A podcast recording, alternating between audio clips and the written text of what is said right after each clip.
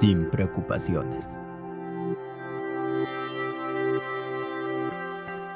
Hoy en día hay una gran pelea entre el bien y el mal, en la cual todos somos parte y tenemos una misión importante que es ayudar al bien vencer al mal.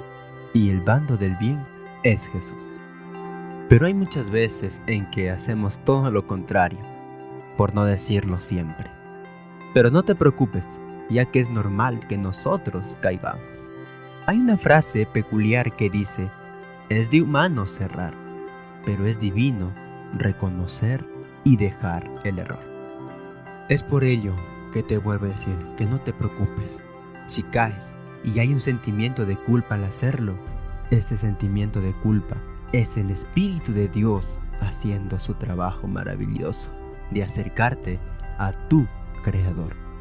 No tengas temor de acercarte a Dios, porque realmente Él es tu Dios. El enemigo ya está vencido. Hace dos mil años atrás, Jesús lo venció en la cruz. Y así, dándote privilegio y honor de estar en el cielo y disfrutar una eternidad de felicidad con Él. Él está a tu lado, luchando y protegiéndote del mal si es que tú lo permites. Y yo sé que sí. Escucha su llamado.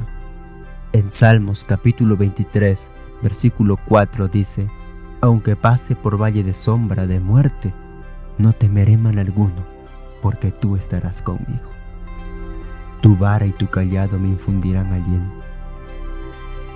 ¿Ya ves? En la Biblia ya está escrito que Él nos alienta a pasar los malos momentos y a no tener miedo de Satanás, porque ya está vencido. Soy Danny Chilón y nos vemos en el siguiente podcast.